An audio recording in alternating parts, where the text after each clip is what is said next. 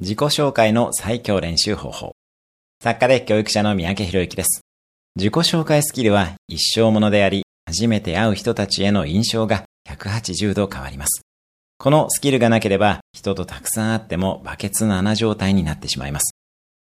自己紹介が上手くなる最高の方法は、30秒のビデオを撮って何度も見返すことです。大切なのは話の内容よりも、表情と話し方を改善することです。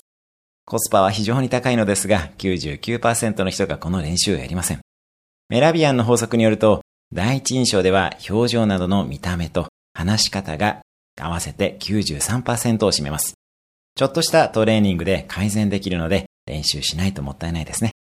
転職の面接やプレゼンなども必ずビデオに撮って練習するといいでしょう。今日のおすすめアクションは今すぐ自己紹介の映像を録画してみるです。